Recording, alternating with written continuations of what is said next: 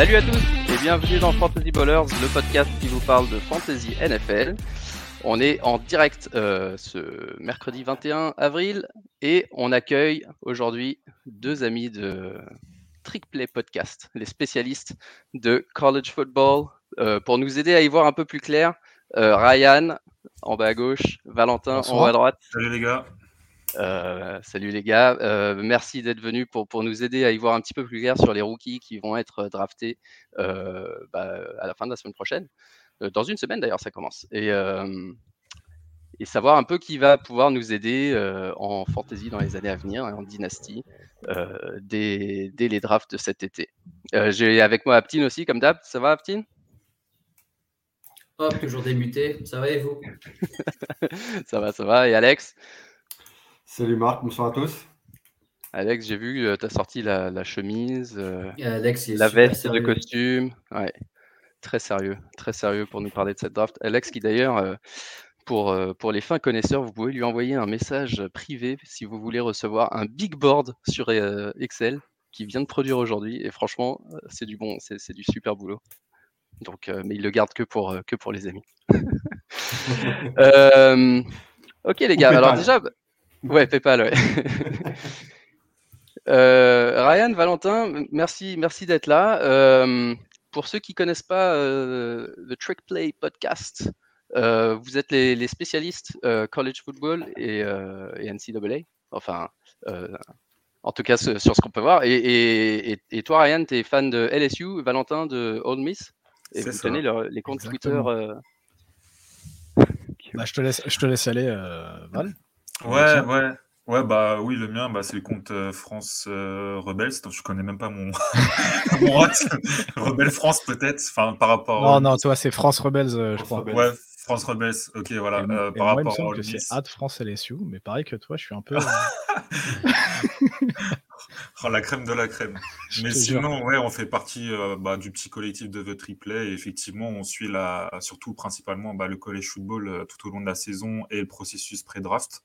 Et on essaie d'accompagner les gens jusqu'à la draft en essayant de leur donner un, bah, un maximum d'informations, qu'elles soient bonnes ou pas, mais un maximum d'informations. Et on essaie de faire notre taf euh, souvent bah, de nous-mêmes sans pomper ce qui est à gauche à droite ou les US. Sinon, on s'amuserait à faire des retweets. Mais donc, on essaie de faire un petit boulot par nous-mêmes et, et de donner une petite indication aux personnes. Et, et voilà. Mais on fait toujours ça avec euh, grand plaisir. Ouais, c'est cool, c'est cool. Et euh, du coup, euh, pour ceux qui sont moins familiers avec le, le foot euh, universitaire, euh, qu'est-ce que qu'est-ce que vous diriez seraient les plus grosses différences? Parce qu'il y a des petites différences de règlement qui du coup modifient un peu le jeu, mais quelles sont les plus grosses différences quand on regarde un match de, de college euh, par Attends, rapport à attends, NFL, attends. à part, attends. à part le Déjà, moi, je veux savoir pourquoi. Moi, je voudrais savoir pourquoi ils supportent ces équipes-là. Toi, tu es direct Ouais, ton agenda. moi, je veux savoir. J'ai des questions. On commence par qui, Val Tu commences Vas-y, non, vas-y, vas-y, t'es chaud. Euh, bah écoute, moi, je suis tombé un petit peu, un petit peu par hasard euh, sur, sur, des, sur des matchs à l'époque, euh, saison 2011-2012, euh, tu sais, les grosses années, euh, Tyrann Mathieu, euh, Odell Beckham, Jarvis Landry et tout. Je suis tombé en fait sur euh, tout de suite des gros matchs euh, LSU, Alabama. À l'époque, ça se tapait déjà euh, violemment dessus, tu vois. Et je sais pas, je suis tombé amoureux des couleurs et c'est. Je pense que Tyrann a beaucoup joué là-dessus. Ça a vraiment été, euh, il était trop excitant à voir jouer à l'époque. J'ai tout de suite kiffé en fait toute cette ambiance, euh, les matchs à domicile, l'ambiance était folle.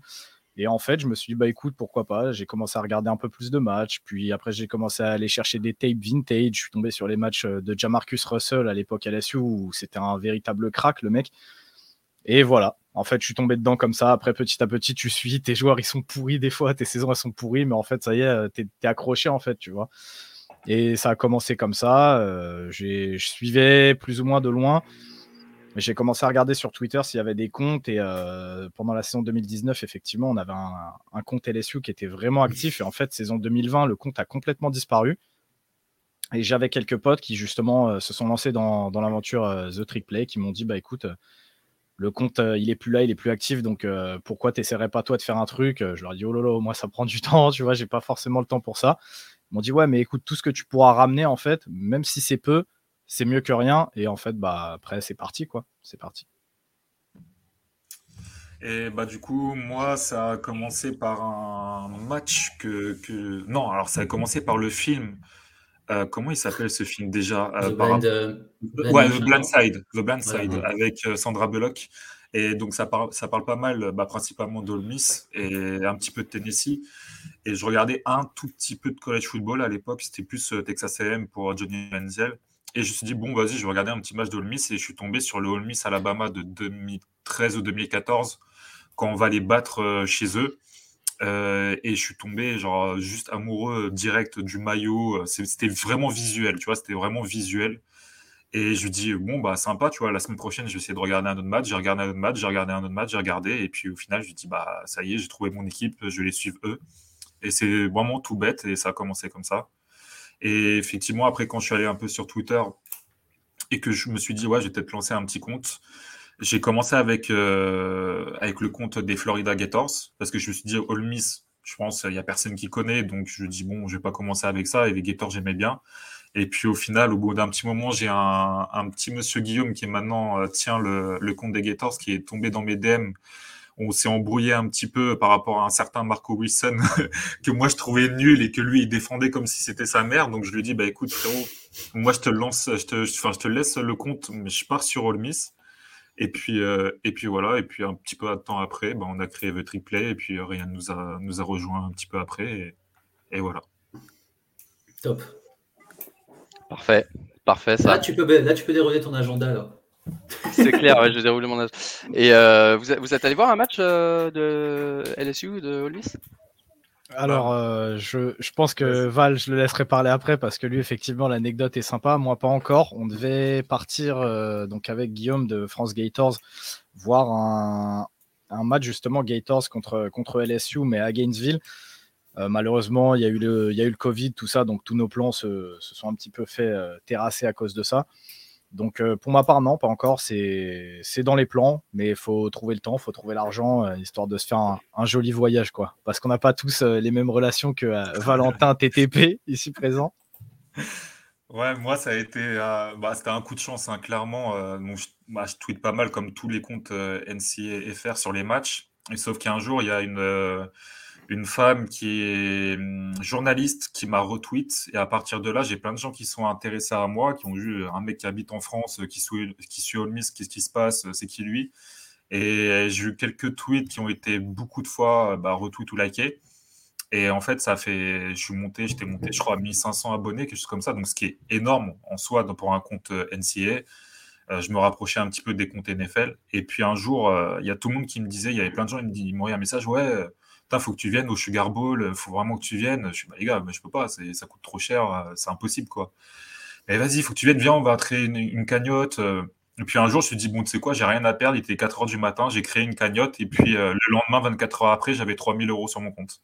Et donc, euh, bah, quelques jours après, je suis parti, euh, bah, c'était le 31. Je suis parti d'ici le 31 décembre. C'était le match était le premier, euh, si je dis pas de bêtises là-bas.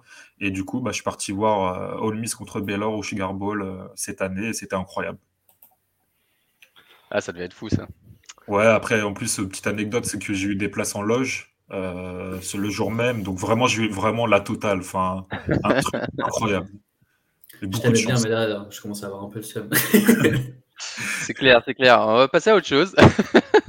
Et euh, non, du coup, le- la question que je posais euh, avant, euh, les, les- les plus grosses différences quand on regarde un match de d'université par rapport à un match de NFL, euh, à part euh, Bah. le fait que, que ça score un peu plus. euh, Déjà, déjà, ouais, bah, déjà, il y a de ça, il y a de ça, euh, le côté offense en NCA est, euh, est peut-être un petit peu plus développé. Les coachs ont tendance à tenter un peu plus de, ch- de choses, mais euh, il y a aussi le fait que les défenses sont plus faibles que la NFL. Euh, la NFL, on se rend pas bien compte, hein, mais c'est vraiment. euh, tu vois, on a tendance à prendre des joueurs en NFL en disant, ouais, euh, eux, ils sont claqués, mais en fait, ils sont claqués par rapport au top, par rapport au gratin. Ces mecs-là, c'était des superstars en CFB. On Mhm, parle de mecs mhm. comme, moi, tu vois, quelqu'un que je déteste, il a Apple. Bah, le mec, même en CFB, lui, c'était une star, tu vois. Et pourtant, ici, il, il est éclaté. Donc, il y a vraiment un- une différence de niveau entre les attaques et les défenses en, en collège football qui est vraiment énorme. Et, euh, et sinon, au-delà des, au-delà des différences de règlement et tout, je pense que déjà l'ambiance, l'ambiance, euh, chaque fac a vraiment son identité, chaque stade a son identité. Euh, tu as des couleurs reconnaissables, tu as des mascottes reconnaissables. C'est vraiment, euh, tu vas sur une fac de la côte ouest, c'est vraiment différent d'une fac de la côte est. tu as des identités qui s'inscrivent dans, dans, les âges. Tu vois, sur 10-20 ans, bah, tu vas avoir une fac qui est spécialisée en, par exemple, offense à la course c'est des facs qui vont venir et te rouler dessus et ça va être ça pendant 20 ans et les mecs vont s'y tenir, vont recruter des joueurs pour ça. Et franchement, il y a vraiment des, trucs où tu t'y retrouves pas du tout en fait entre la NFL et la NCS. Il y a vraiment un côté vachement plus euh, explosif, j'ai l'impression, en collège football parfois. Là où la NFL, c'est un petit peu plus aseptisé. Donc, euh, au-delà des, grosses différences de règlement, moi, c'est surtout ça que, je vois. Après, Val, je sais pas si tu as d'autres. Euh, Ouais, je pense que, tu sais, vu que aux États-Unis, il n'y a pas une grosse, grosse histoire, les mecs, ils sont vachement rattachés à, très peu de choses. Et ces très peu de choses, souvent, c'est l'armée, c'est l'Amérique et c'est leur université. Donc, en fait, il n'y a, pas, a pas que des étudiants bourrés dans les, dans les stades. Tu as des gens qui, qui ont 70 ans, 80 ans, qui sont des alumni, qui viennent euh, tous les week-ends au stade. Mais mis à part ça, je pense que euh, l'ambiance est vraiment beaucoup plus incroyable. Tu as les tailgates avant match. Enfin, c'est vraiment tout à fait autre chose. Moi, j'ai eu la chance à Nola de faire euh, bah, ce, match-là de Ole Miss contre Baylor, qui était au final, enfin, le Mississippi, la Nouvelle-Orléans, c'est pas, pas, pas loin, tu vois, c'est à côté. Mais j'ai eu la chance aussi le lendemain de faire les Saints contre les Panthers. Et il y avait un monde d'écart dans, dans l'ambiance. C'est-à-dire que, en fait, tu as l'impression, quand tu vas voir du college football, que tu vas, je sais pas, que tu vas voir le Napoli jouer, et puis le lendemain, tu vas avoir un match de l'équipe de France, tu vois. Ouais. C'est la NFL, c'est plus ouais, aseptisé, c'est c'est cool, l'ambiance est cool, mais on va dire que tu es peut-être un petit peu plus, euh, entre guillemets, hooligan euh, dans, sur le college football. Vraiment, entre guillemets, c'est. Non, non, c'est clair, c'est la même chose au basket, c'est ce qui se ressemble le plus euh, au, foot, au foot européen, dans les équipes où il y a des vrais clubs de supporters et des trucs comme ça.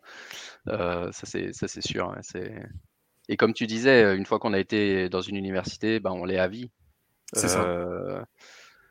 Moi, j'ai euh, ma cousine qui était à Duke euh, en athlétisme et, euh, et, tous les ans, on regarde le basket. tous les ans, le football américain, ils sont pas très bons. mais, mais ouais, surtout avec le basket et puis tous les autres sports, les mecs, ils sont à fond. Ils ont, tous les gamins, ils ont les vêtements de Duke depuis qu'ils sont petits, machin. Donc, non, c'est sûr que c'est un vrai, une vraie culture. Une vraie culture, le, euh, le sport universitaire là-bas. Euh, et, sinon, si on revient un peu sur les, joueurs, les joueurs de foot, euh, quelles sont les qualités qui se traduisent le mieux entre le, jeu universitaire et la NFL Est-ce que par exemple c'est plus le physique pur qui finalement se traduit bien parce qu'au niveau NFL les mecs sont plus monstrueux au niveau physique? Ou est-ce que, est que dès le niveau collège on peut voir des mecs qui sont euh, techniquement euh, e-, excellent ou avec un bon, un bon jeu de jambes ou des trucs comme ça qui, eux, peuvent aussi tirer leur épingle du jeu alors, moi, je pense que la transition déjà que tu as entre le, lycée et la fac, dont le high school et le collège, c'est principalement sur un point de vue physique. Tu as des mecs qui ont 15 ans, c'est des monstres athlétiques. C'est-à-dire tu as l'impression que les gars, ils ont 22 ans. Et entre le, entre le collège et la NFL, tu tout, tu as le mental, tu as la technique, tu as le physique. Tu peux pas te pointer en effet en ayant, euh, je sais pas, en étant juste euh, bon physiquement, en étant juste un petit peu technique. Il faut tout. Et maintenant, je pense que vraiment au collège, tu as, as, des gars qui s'en sortent parce qu'ils sont très techniques. Et tu as des gars qui peuvent s'en sortir parce qu'ils sont, au, ils sont au-dessus physiquement des autres. Et puis tu as, as, la crème de la crème, ceux qu'on va avoir plus au premier tour, qui ont euh, bah, un peu de mental, un peu de technique et puis un peu de physique. Et c'est ça qui fait, qui fait la différence. Mais tu as plein de gars qui ont des super carrières universitaires parce que, euh, par exemple, ils sont très bons physiquement, mais ils n'ont pas le reste. Et en effet, c'est personne.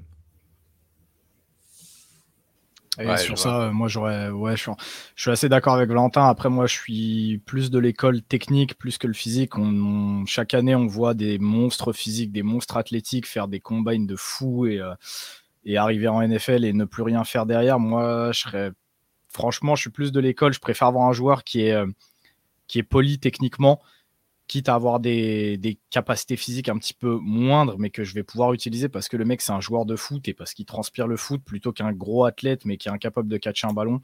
Euh, c'est un peu le débat qu'on a chaque année et c'est un peu notre cheval de bataille avec Valentin, c'est que euh, il y a beaucoup de gens qui ont tendance à mal interpréter les données du combine et des pro day. Et encore une fois, cette année, on va en parler un petit peu plus tard, euh, peut-être un petit peu moins en attaque, mais c'est plus le cas en défense cette année. Mais voilà, le combine, ça fait pas tout avoir un athlète, c'est bien et on sait à quel point la NFL est physique, mais je préfère avoir un joueur un petit peu plus poli techniquement, on va dire. Et dernière question, juste pour rebondir là-dessus, justement, euh, est-ce que c'est encore possible aujourd'hui de, développer des joueurs une fois qu'ils arrivent en NFL Justement parce que tu dis, moi j'aime bien les mecs qui techniquement sont bons. entre, à la limite, on pourrait se dire, le, physique, il est ce qu'il est. Si tu as un athlète, un mec monstrueux et tout, bah, il est monstrueux et on peut essayer de lui apprendre la, partie, la partie football. Et l'inverse, c'est beaucoup plus difficile. Mais ce que j'ai l'impression qu'on a, vu les dernières années, et vous pouvez me corriger si, j'ai tort, mais entre l'impatience des fans, le fait qu'il faut des résultats immédiats, etc., j'ai l'impression qu'on a du mal et aussi qu'on a été un peu spoilé les dernières années avec des mecs qui sont arrivés en NFL immédiatement performants, des Joe Burrow, des euh, le mec des Chargers. Maintenant, en avril, j'oublie tous les noms. Merci, Justin Herbert. Euh, Jamar Chase, etc. Des running backs qui arrivent et immédiatement ont un impact. Euh, du coup, des mecs qui, mettent un peu plus de temps. et on parlera tout à l'heure de, joueurs comme Malik Willis, peut-être qu'ils ont besoin d'une année ou deux sur le banc pour apprendre le jeu. Ces mecs-là, est-ce que est-ce qu'on leur donne le temps? Est-ce qu'on arrive encore à les développer aujourd'hui? Ou est-ce que vous avez remarqué une différence entre les, les 5 et 10 dernières années avec ce qui se passe aujourd'hui? Bah, moi, je pense que Alex et moi, on a, on a, on a un super euh, exemple, c'est Rashan Gary euh, de Green Bay, qu'on a recruté euh, 12e position, si je dis pas de bêtises, 12e pick, et qu'on a laissé quasiment apprendre deux ans avant qu'il deux ans qu'il ait, avant qu'il ait vraiment des reps, et puis qu'au final, là, ça s'apparente comme, comme étant un des meilleurs pass rushers euh, de, de NFL, qui va être titulaire indiscutable l'année prochaine. Mais il avait 21 ans, il me semble, voire même peut-être un petit peu moins et il avait un potentiel physique incroyable. Maintenant, développer quelqu'un qui a 23 ans en NFL, si tu te dis, mhm. OK, je veux le développer un an, il a déjà 24 ans. L'année d'après, à la draft, tu as un mec de 20 ans qui se pointe avec les mêmes qualités. Bah, le mec, il saute.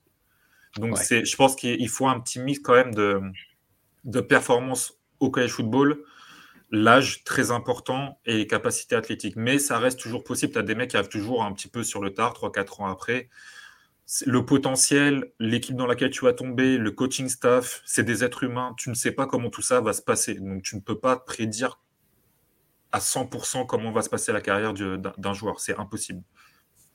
Il y, a, beaucoup, pour rebondir euh, sur ce que dit Valentin, en fait, tu as beaucoup trop de variables pour, euh, pour partir sur, euh, sur un joueur et te dire, OK, lui, c'est sûr qu'il va performer, lui, c'est sûr qu'il ne va pas performer.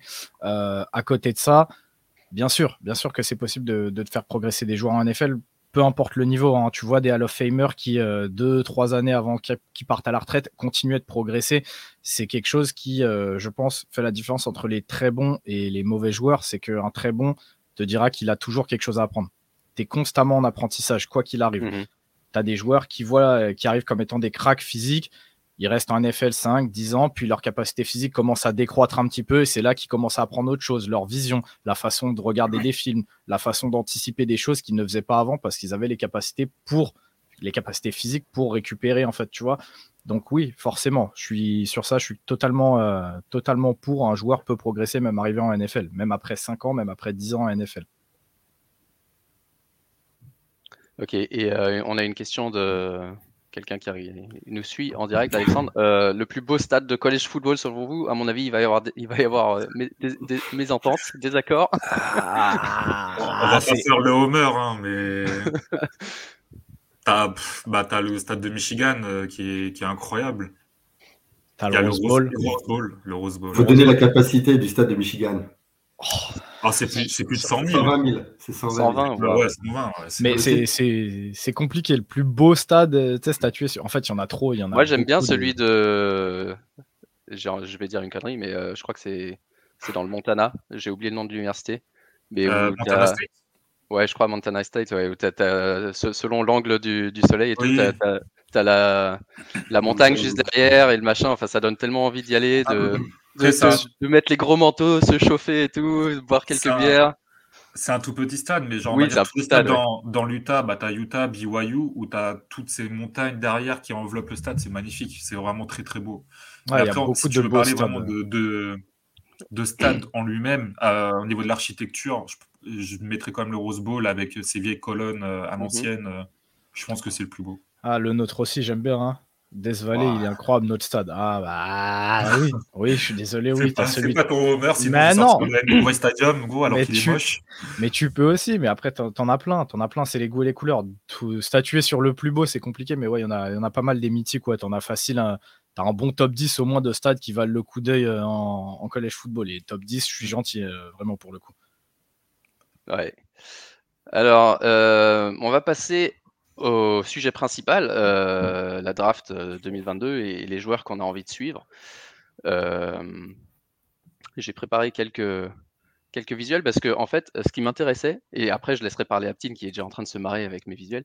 Euh, mais j'ai l'impression d'être au taf, c'est pour ça. Alors, je non, mais je... ouais, grave. Alors, slide une, euh, alors d'abord deux, choses. Euh, entre là, on parle dans ce podcast, on parle de fantasy football euh, et, et c'est souvent assez différent. Euh, même si moi, et, et, Aptine le sait, dans nos ligues, on essaye toujours de trouver un scoring un peu plus, un peu différent du scoring de, base euh, pour essayer de le rendre un peu plus proche de la réalité. Mais d'abord, on parle que de joueurs offensifs. On n'est pas spécialement intéressé par les, les défenses, même si ça commence à venir. Et même les défenses, le scoring est, encore plus faible parce que finalement, c'est c'est un peu les mecs qui ont plein de tacles, qui, qui ont des points, même s'ils sont pas spécialement bons. Et, en offense, c'est un peu pareil. Euh, pour un QB, on va regarder, euh, bah, en fait, pour tous les joueurs au niveau des rookies, pour savoir s'ils si, s'ils ont une bonne chance de performer dans leur carrière. Euh, je pense que le, capital de draft est important. C'est pour ça qu'on a cette conversation aujourd'hui. S'ils sont draftés au premier round ou, deuxième, voire troisième maximum, les GM vont avoir plus de pression pour les faire jouer. Ils vont avoir un contrat plus long. Ils ont une meilleure chance de se retrouver sur le terrain à un moment donné. Et, et, donc ça, c'est important de voir euh, à quel moment ils sont draftés. C'est important de savoir par qui ils sont draftés aussi, parce que forcément, un, running back qui arrive dans une équipe qui, a, déjà un running back ou qui a une mauvaise ligne offensive ou qui a une offense qui ne tient pas la route, etc., bah ça ne va pas être la même chose que si un running back arrive par exemple aux Bills un rookie qui arrive aux Bills, il peut performer immédiatement. Aujourd'hui, s'il va au Texan, ça risque d'être un peu plus compliqué, même s'il a l'opportunité. Et ensuite, au niveau des postes, pour les quarterbacks, on va regarder, comme d'habitude, s'ils sont capables de courir, ça rapporte plein de points en fantasy. donc fondamentalement, il y aura peut-être des différences entre la réalité et, les classements qu'on voit en dynastie. pour un running back, c'est l'inverse. On va regarder s'il est capable d'attraper des passes. Ça va, lui apporter plein de points et ça va lui permettre d'être euh, sur le terrain plus souvent qu'un un rusher pur qui est, qui est là sur first et second down. Euh, et pour les receveurs, bah, c'est un peu, plus proche de l'arité en général, mais, euh, mais ce qui est important, c'est de voir, et ça forcément aujourd'hui on ne le sait pas, mais au moins de savoir quels joueurs sont capables de performer quoi qu'il arrive et lesquels auront plus besoin d'un QB euh, qui est capable de leur donner les bons ballons. Parce qu'il y en a qui, sont capables de, battre plus ou moins n'importe qui en défense et d'aller chercher des ballons mal, euh, un peu imprécis. D'autres qui ont vraiment besoin euh, que le QB soit à la hauteur. Et du coup, ça sera intéressant de voir le jour de la draft où, ces joueurs-là tombent. donc si on commence par les QB, et je sais que là déjà ça va faire, ça va faire hurler euh, les, deux, euh, de Trick Play Podcast, de voir Malik Willis et Kenny Pickett qui sont euh, le top 2 de cette, des, classements dynastie en, ce moment. Et de plus en plus Malik qui est d'ailleurs l'unique numéro 1. grâce notamment à sa qualité de, course et, à sa capacité athlétique.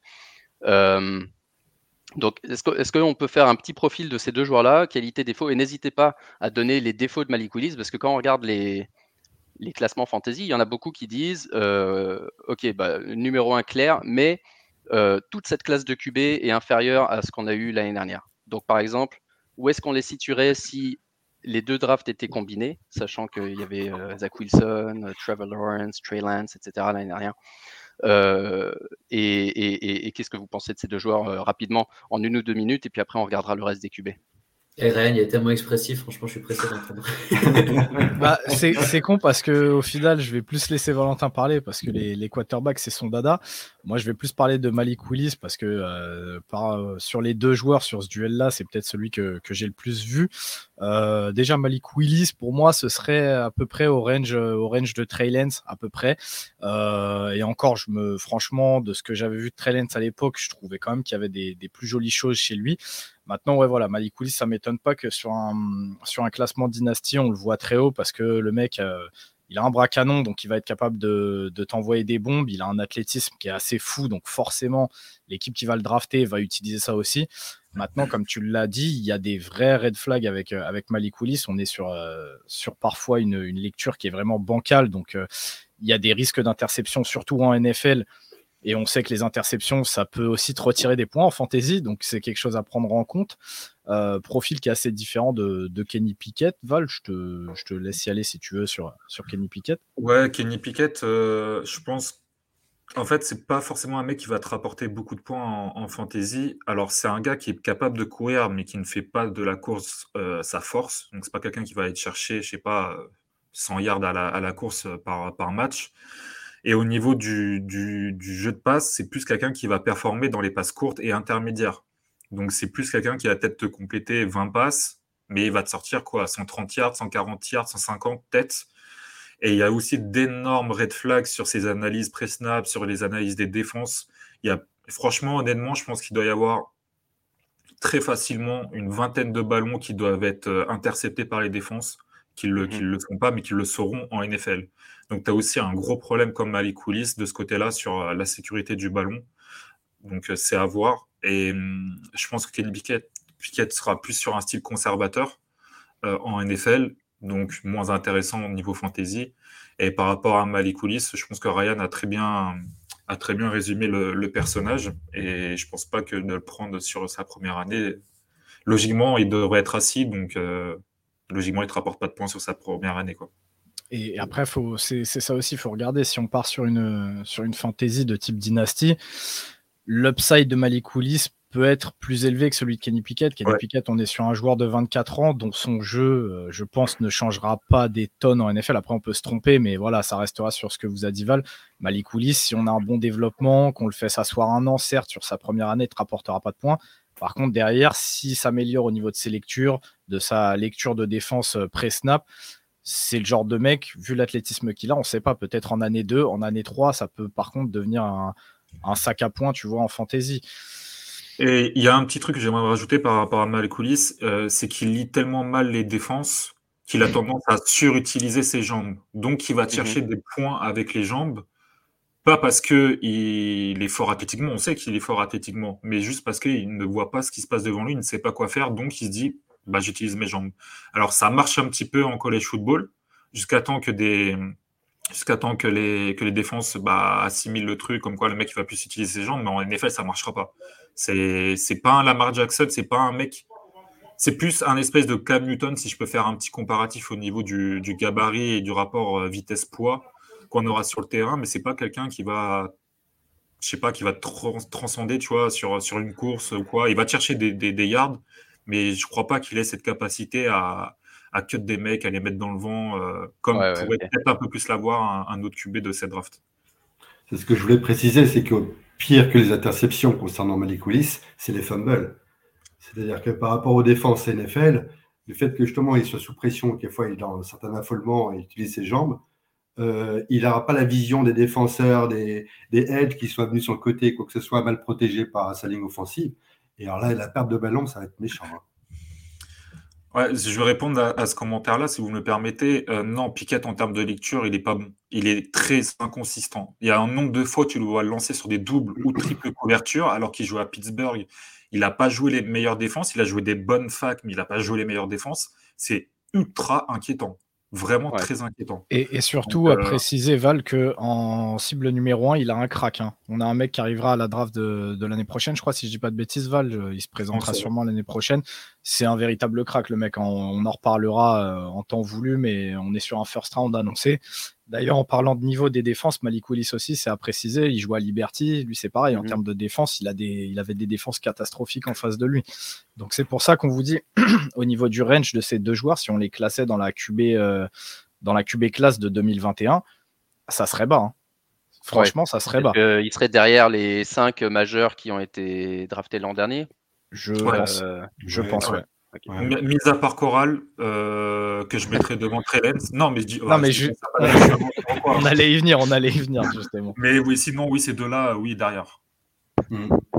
Voilà, Donc justement, Matt Corral, euh, là je, je, je, retrouve votre, votre classement hein, du coup euh, côté gauche et, euh, et j'ai mis côté droit euh, le classement actuel sur, sur Keep Trade Cut qui, qui essaye de, de, de sourcer parmi les fans les, les classements dynastie. Donc on, voit euh, Willis, Pickett, ensuite Matt Corral qui vient en troisième position, euh, avec Desmond Reader qui monte aussi, euh, je crois un peu pour la même raison que Willis, c'est parce que parce qu'il est capable de courir. Mais parle-nous de Matt Corral, Valentin, parce que toi tu, tu, tu, tu, le connais bien. Ouais, bah oui, du coup, je le connais vraiment pas mal. je pense que au niveau athlétique, il a rien à envier à Malik Willis. si je prends ses deux dernières, deux dernières saisons, c'est un peu plus de milliards à la passe et ça doit être une quinzaine, voire 20 peut-être touchdowns. Je crois sur sa dernière année, c'est 11 TD euh, à, la course. Il a un profil de gunslinger, donc c'est quelqu'un qui, en, qui envoie pas mal à la passe, qui a un gros bras aussi, qui analyse beaucoup mieux les défenses. Il a joué en SEC. Euh, il a prouvé euh, qu'il avait une très grosse progression cette année, parce que l'année d'avant, on avait un gros problème sur ses lectures, justement, euh, de pré-snap, sur ses lectures des défenses, sur ses analyses. Il avait beaucoup été intercepté, et notamment sur deux matchs, il avait été intercepté 11 fois, si je dis pas de bêtises. Là, cette année, je crois c'est que 5 interceptions, si je me trompe pas, pareil, sur les chiffres. Il a énormément progressé. C'est quelqu'un qui est très intelligent, qui a beaucoup de leadership et qui progresse vite. Malheureusement, je pense qu'il sera sûrement assis aussi, comme la plupart des quarterbacks euh, de cette draft. Euh, mais d'un point de vue dynastie, si on parle dynastie, je prends Matt Corral, mais mille fois devant euh, Malik Willis ou Kenny Pickett ou Desmond Reader ou peu importe. Je peux. Hum, je sais même pas comment. Enfin, je sais, parce qu'il y a eu le combine et que Matt Corral n'a pas participé au combine, donc sa cote a baissé. Mais honnêtement, vous voulez voir un match, vous regardez All Miss contre Liberty cette année. Vous avez votre réponse sur les deux quarterbacks. Après, moi, je vais justement être un petit peu plus mesuré peut-être que Val, mais c'est pareil. Euh, Matt Corral, c'est quelqu'un qui l'année dernière, j'avais de gros doutes. Cette année, il a fait taire toutes les critiques que j'avais envers lui. On a quelque chose que les coachs NFL regardent beaucoup, c'est l'adversité. Comme il a dit Val, il joue en SEC, c'est potentiellement la meilleure conférence du collège football avec les défenses qui, ont, qui sortent le plus de joueurs NFL ready. Il a amélioré tous ses défauts qu'on lui trouvait l'année dernière. Euh, il est plus jeune que Kenny Pickett en ayant déjà un meilleur, euh, de meilleures lectures, de meilleurs lancers. Il a un athlétisme qui est relativement proche de ce qu'on peut trouver chez Willis et, euh, Val, comme l'a comme dit, on, on s'approche sur du milliard à la course. Donc, en fait, on a tout pour potentiellement avoir un bon QB en dynastie, tu vois. Moi, personnellement, comme Val, si je devais choisir un QB pour ma dynastie, je partirais sur Matt Corral. Maintenant, il faudra voir où est-ce qu'il tombe. Ça, euh, c'est Marc, je crois, au début de l'épisode, tu l'as dit, il faudra voir où tombent les joueurs. Voilà, si Matt Corral demain, il tombe à Seattle. Euh, compliqué. Compliqué, tu vois. Il, ouais, il risque de pas te faire autant de points que s'il tombait autre part. Donc, euh, à voir, à voir. Euh, juste pour répondre à la petite question d'Alexandre sur le système, euh, oui, c'est un système RPO. Maintenant, je pense que la plupart des. franchement, je pense que 90% des équipes en college football jouent en RPO. Et quand tu vois un mec comme Justin Herbert qui lançait quasiment que des screen pass et ce qu'il fait en NFL, je pense que ça ne veut plus rien dire. Et maintenant, je pense qu'il y a aussi beaucoup d'équipes en NFL qui incluent des RPO dans leur, dans leur système de jeu. Et et je pense que c'est même, tu vois, plus dur des fois d'analyser, de se mettre dans une RPO que d'être dans un système un petit peu plus passe pro. Honnêtement, quand vous avez des caméras un petit peu isolées sur les quarterbacks et qu'il y a un jeu RPO, qu'il faut analyser ce que va faire ton, ta O-line sur la droite, ce que fait la défense sur la droite. Admettons qu'il y ait un jeu de course sur la droite. Est-ce que ton running back il va avoir la place? Oui ou non? Qu'est-ce qui fait ton receveur de l'autre côté? Est-ce qu'il est couvert ou non? Est-ce que moi j'ai une possibilité? Est-ce que j'ai un QB spy en face? C'est hyper dur. Si vous avez joué un petit peu au football et si possible en tant que quarterback, et je vous assure que vous voyez flou. Hein. Quand il y a tout ça à, analyser, c'est vraiment très dur. Donc, je ne pense pas que le problème du, système euh, pour le RPO soit vraiment un problème par rapport à la NFL. Par contre, un mec comme Beleza, parce que je vois son nom sur un commentaire, lui, il était sur un système R-Red. Là, c'est vraiment autre chose. Là, ça peut être un petit peu plus compliqué d'arriver en NFL quand tu as, progressé dans ce système-là en, en college football. Ok. Euh, Aptine, est-ce que tu as un autre joueur euh, que, qui t'intéresse et, où tu aimerais voir arriver quelque part? Toi qui es fan de Pittsburgh et on sait que vous avez besoin d'un, QB, est-ce qu'il y a un joueur parmi ceux-là qui, a ta préférence? Euh, sincèrement, pas trop. J'ai regardé, en fait, moi, ce que j'ai fait, c'est que je connaissais pas forcément les noms. J'avais lu que la QB draft de cette année était plus faible. Et ce que j'ai fait, c'est, moi, j'aime bien regarder les vidéos et les highlights juste pour me faire un avis visuel. De, comment ça marche et j'ai été agréablement surpris de votre cinquième qui était Samuel. J'avais bien aimé euh, sa, façon de jouer. Et après, si je devais choisir un joueur, euh, sincèrement, j'irais sur le plus complet qui était Matt Corral, de ce que j'ai vu et de ce que. Et je vous rejoins en tout cas visuellement, c'est la personne qui m'a le plus euh, NFL ready. Après, j'ai vu qu'il y a la cote de, de, C'est peut-être une question que j'avais pour vous. C'est pourquoi, en fait, enfin, pas du jour au lendemain, mais en l'espace de, de, deux semaines, sa cote, elle a explosé au gars. Du jour au lendemain. il, du a jour... été fort la... il a été fort à la combine. C'est ça. Maintenant, c'était avant la combine parce que moi j'ai vu que Pittsburgh, en fait, euh, bah, on était en guerre de quarterback, on est toujours. Euh, D'un coup, ils ont parlé de Malik Willis qui pouvait être une bonne option. Je pense que la semaine d'après, euh, le mec il avait pris 50 euh, places dans, tout, dans, dans, dans toutes les drafts. En fait, que tu parles de Malik Willis comme une bonne option au deuxième tour, ça s'entend. Que tu parles de lui comme le numéro 2 de la draft, comme on peut voir quelques fois sur des mocks, là c'est un petit peu plus inquiétant, tu vois. Je pense qu'en fait, il y a vraiment eu le. Et c'est pas, c'est pas le seul joueur sur le combine, parce qu'il y a aussi des perdants au combine, comme Matt Corral, si on prend que des quarterbacks. Malik Willis, il y a eu beaucoup de. Tu vois, sa vidéo où le mec donne de l'argent à un SDF dans la rue. Il, est, il était dans une fac à Liberty, qui est une fac euh, très. Euh, alors, je sais pas si c'est catholique, mais c'est un truc du genre, c'est très religieux. T'as jamais vu une vidéo de lui faire ça. Donc, forcément, tu vois, ça plaît, ça fait parler, etc. Le mec, il a balancé des énormes bombes de 70 yards il y en a une qui a été complétée, mais ça fait bander. Le mec, il a couru vite aux 40 yards. Les gens y kiffent. Mais comme, comme je l'ai dit, comme j'aime le répéter, on n'est pas sur une piste d'athlétisme. Mhm. On a une défense, on a un terrain de football, on a des conditions euh, météorologiques. Les, les, passes il à Liberty, il ne les complétait pas. Et il y avait des défenses en face et ce pas les meilleures défenses. Donc, il y a du travail. Je, lui souhaite que le meilleur. Je souhaite qu'il réussisse, que moi, je l'aimais beaucoup sur sa saison 2020. J'étais peut-être un des seuls à en parler parce que vraiment, je kiffais.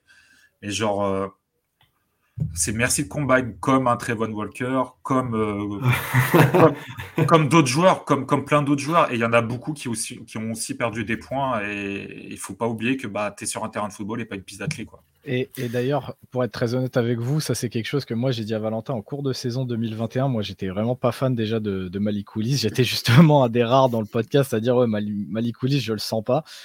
Et je lui disais, là, tu vois, cette saison, euh, il fait pas une saison ouf et tout. On le voit, son nom, il disparaît un petit peu par rapport au début de saison. Je lui ai dit, attends le combine. Attends le combine, tu verras. Il va courir un 40 yards en 4-3. Il va te lancer 2-3 bombes de 60 yards. Regarde son nom, comment il va grimper. Il m'a dit, ouais, je sais pas, on verra. Voilà. Ah, mais c'est exactement ce qui s'est passé. C'est.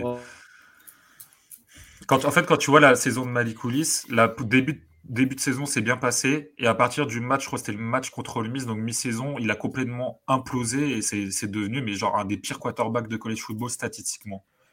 Donc après, il y a eu le combine, le mec il est redevenu premier, euh, pick numéro 2 par les Lions. Enfin, une folie. Ça, rend fou les gens le combine. Et peut-être un dernier point, nous on a bien parlé euh, de, comparaison, et c'est peut-être moi qui vais me lancer. J'étais parti du coup, vu que Marc nous a filé à tous des devoirs, donc euh, moi je suis parti faire les miens. Euh, et, en fait, je vais vous dire euh, des comparaisons que j'ai vues. Et du coup, ça me faisait un peu marrer. Et vous me dites euh, oui, non. Desmond Rider, j'avais noté Mariota. Ouais. ouais de loin. Ouais. Mais ouais, ça, peut s'entendre. ça, peut s'entendre. Ça peut s'entendre.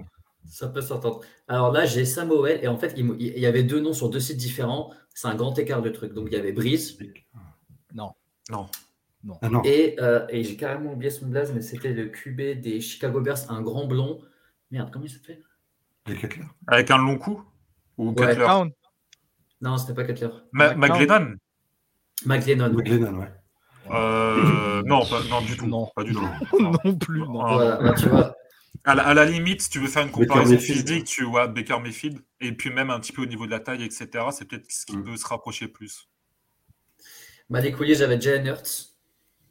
Ouais, ça, je crois que ça vient partout, mais Jalen Hurts avec un plus gros bras. ouais. C'est pas fan. Un peu plus athlétique et tout, mais ouais. Je suis pas. Ouais, non, ouais, peut-être ouais, peut pas, non.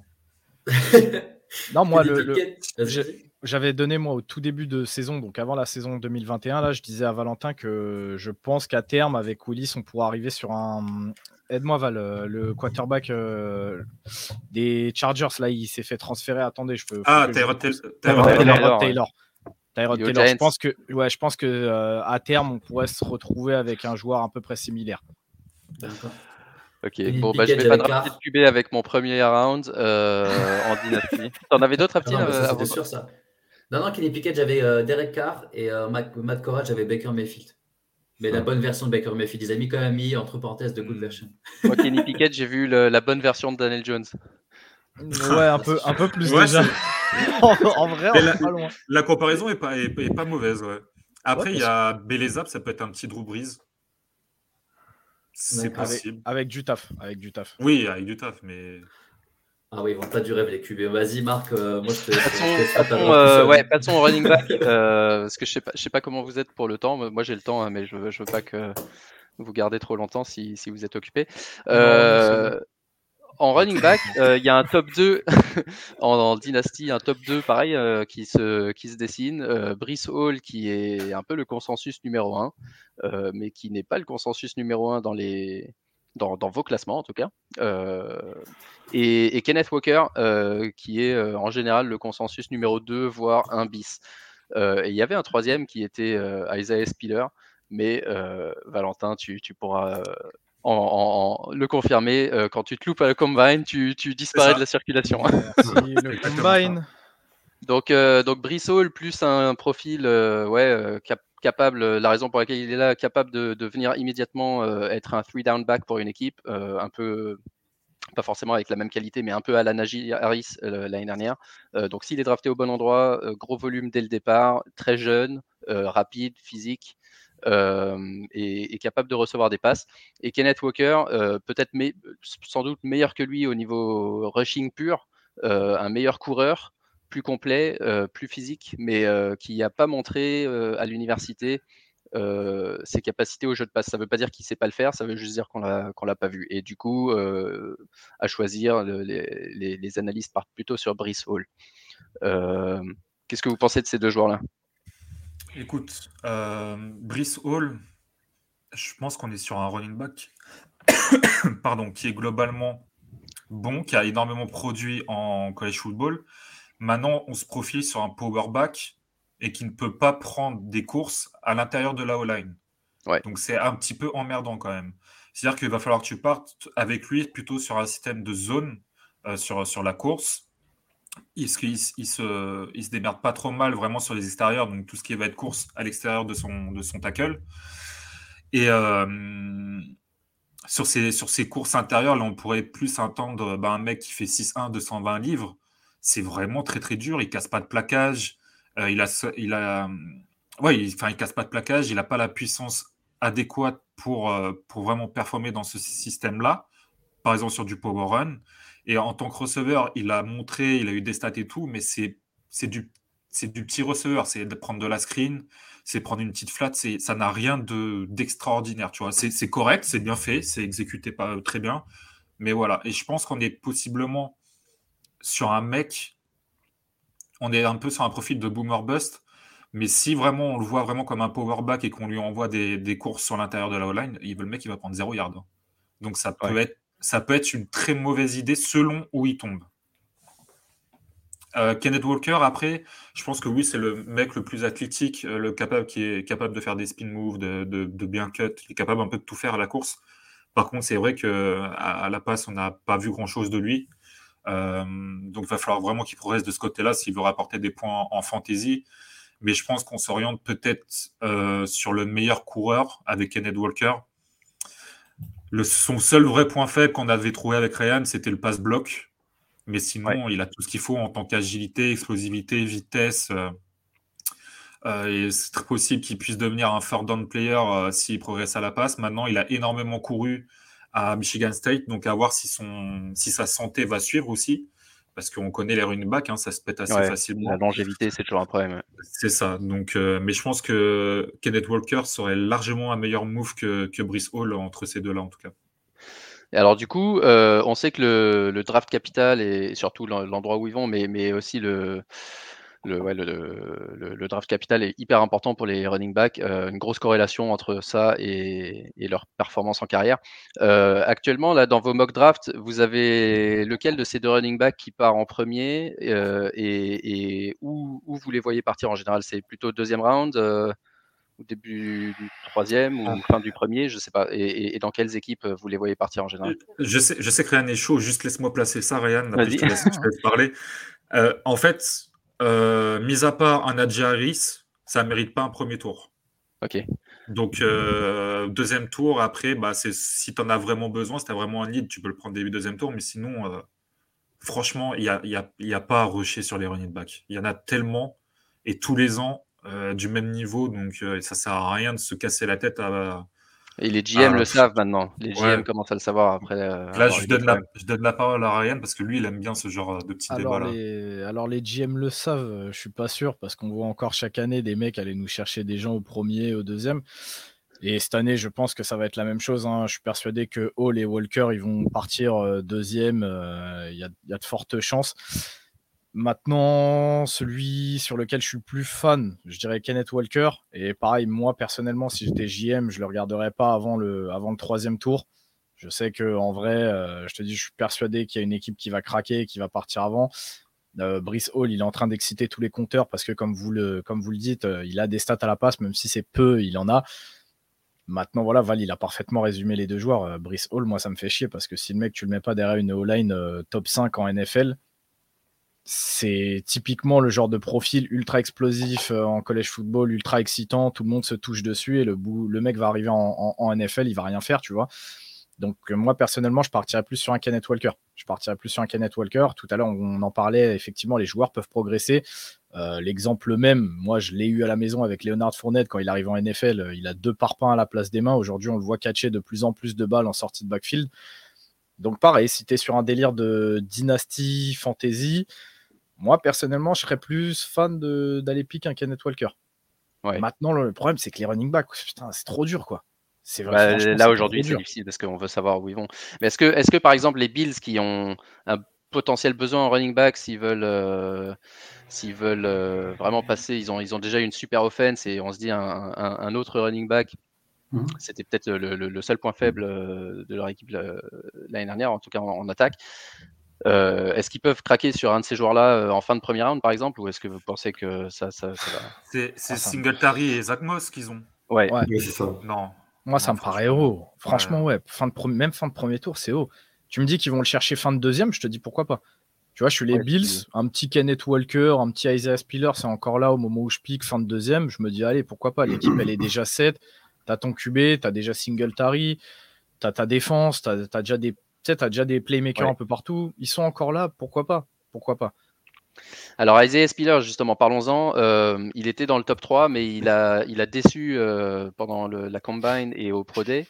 Euh, du coup, il baisse, il baisse dans pas mal de classements. Ce qui, du coup, pour la fantasy, veut simplement dire, pareil, si, si, pour une raison ou une autre, il n'était pas drafté jour 2 et qu'il tombait au round 4 ou 5, est-ce que, est-ce que il aurait autant une chance en, NFL euh, ou pas. Et, est-ce que, est -ce que ces craintes sont justifiées? Est-ce qu'au contraire, euh, sa valeur n'est pas euh, meilleure aujourd'hui parce qu'elle a un peu baissé? Est-ce que c'est pas le moment de se dire, tiens, Isaiah Spiller, il, va être drafté par quelqu'un jour 2, il va être starté relativement rapidement, c'est un bon coureur. Qu'est-ce que vous pensez? Et je, je, sais que Valentin, toi, tu as fait tout un, tout un thread sur, sur les mecs qui chutent perdus trop tôt à la combine. Qu'est-ce que, qu'est-ce que vous pensez de lui? Euh, je pense que Isaiah Spiller, euh, alors c'est pas le même profil qu'un Kenneth Walker, mais je pense que c'est le mec le plus complet. Euh, je pense que son seul vrai défaut, c'est un petit peu son inconstance dans le pass-bloc et le fait qu'il ait eu quelques petits fumbles dans la recherche de yards dans le contact. Maintenant, le mec, il peut juste absolument tout faire. Si je dis pas de bêtises, c'est un 6-1 220 livres. C'est un mec qui est athlétique pour sa taille. Donc, ok, il n'a pas couru le meilleur temps, mais il est athlétique pour sa taille. Et encore une fois, on n'est pas sur une piste d'athlétisme, il y a des changements de direction, il y a une vision à avoir, il y a une panoplie de moves, il y a des stiff arms à mettre en place. Et ça, ça te fait gagner des yards, ça peut te faire euh, marquer des touchdowns.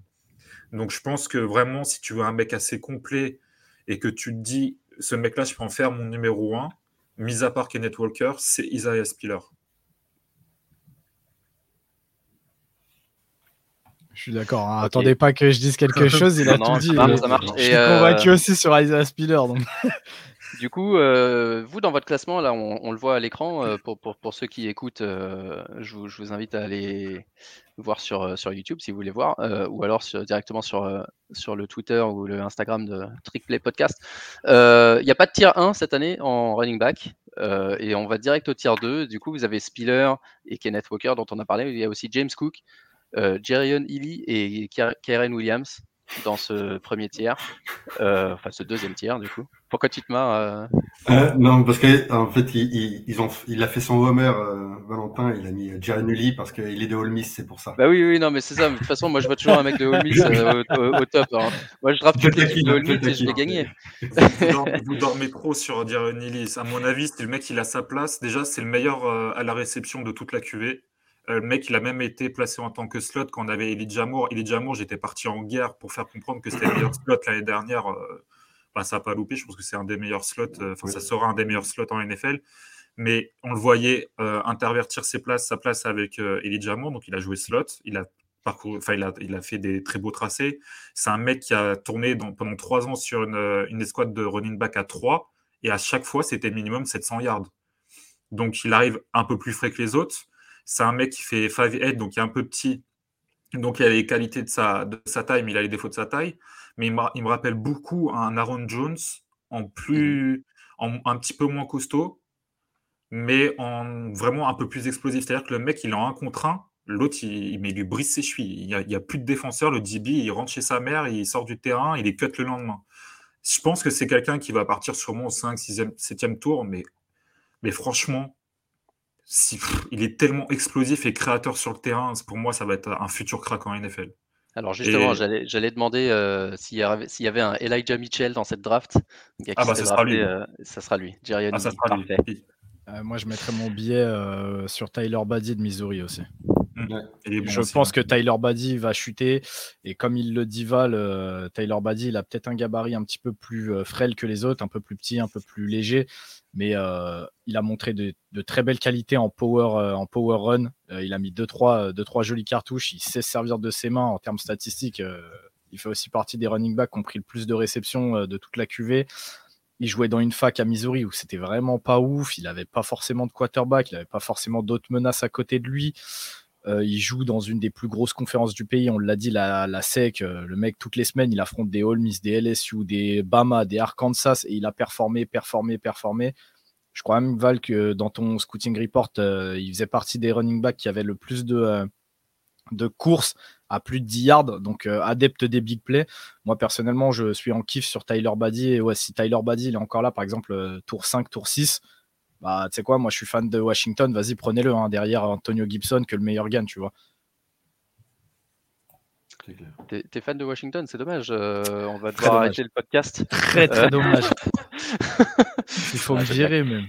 Et, euh, les deux autres que vous avez dans le tier 2, James Cook et Karen Williams, qui sont, euh, qui sont très bons euh, justement dans un rôle un peu hybride à la passe aussi, d'après ce que j'ai vu.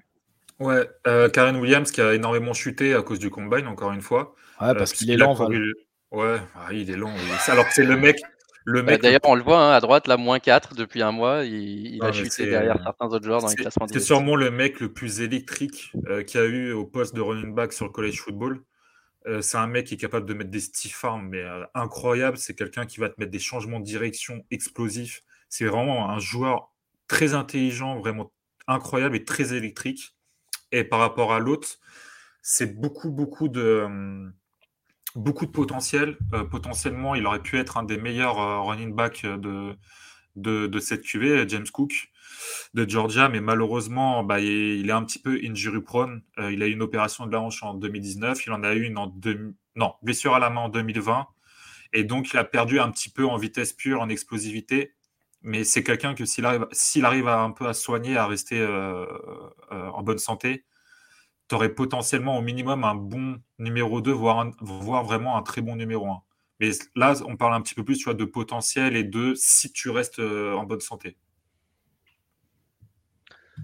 Parfait. Euh, Aptine, est-ce que tu avais des, petites comparaisons euh, pour les, top joueurs pour cela? Non, rien du tout, non. Non?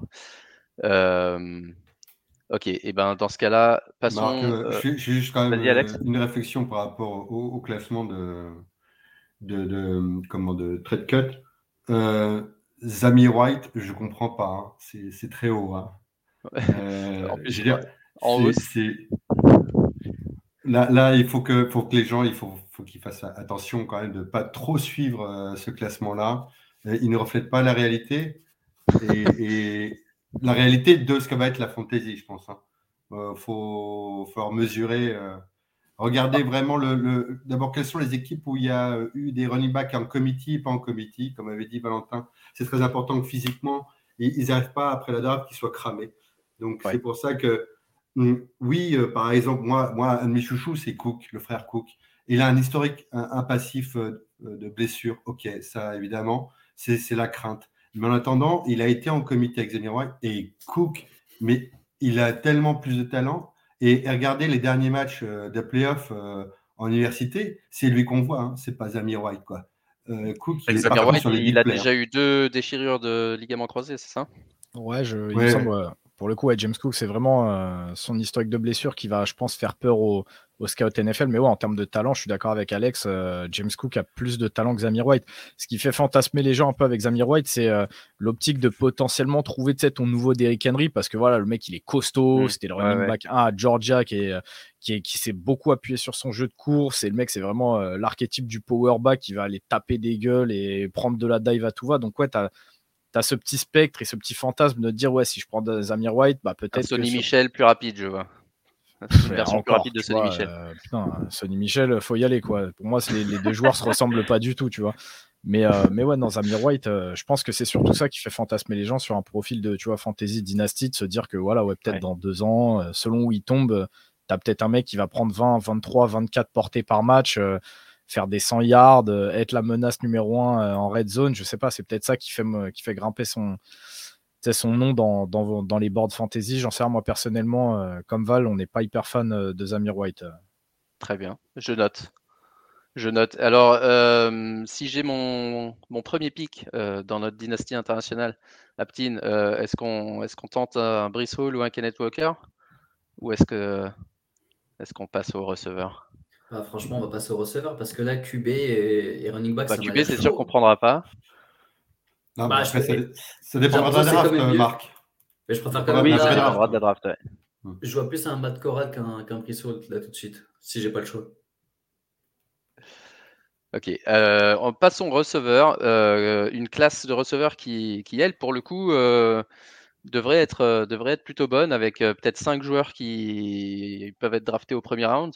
Entre 5 et 7 joueurs, j'ai vu selon les, différents, les différentes mocks.